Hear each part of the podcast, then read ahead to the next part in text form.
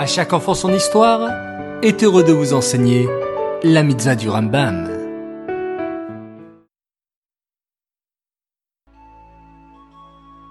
Bonjour les enfants, Bokertov, vous allez bien? Bien dormi? Baruch Hashem. Et ce matin, vous avez fait un beau modéani Génial. Aujourd'hui, nous allons en apprendre un peu plus sur la mitzvah positive numéro 153 qui nous a été donné de compter les mois et les années. Le compte des mois juifs, selon les cycles de la lune, pose un problème pour la fête de Pessah.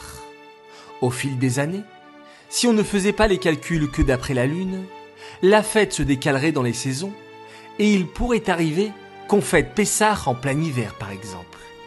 Pessah sous la neige? Impossible La fête de Pessah doit impérativement se dérouler au début du printemps. Et je vais vous dire pourquoi. Quand Hachem nous a fait sortir d'Égypte, il faisait bon, et c'était le printemps. Et il nous a demandé de fêter la sortie d'Égypte avec la fête de Pessah chaque année au début du printemps. La différence entre l'année solaire et l'année lunaire est de 11 jours environ.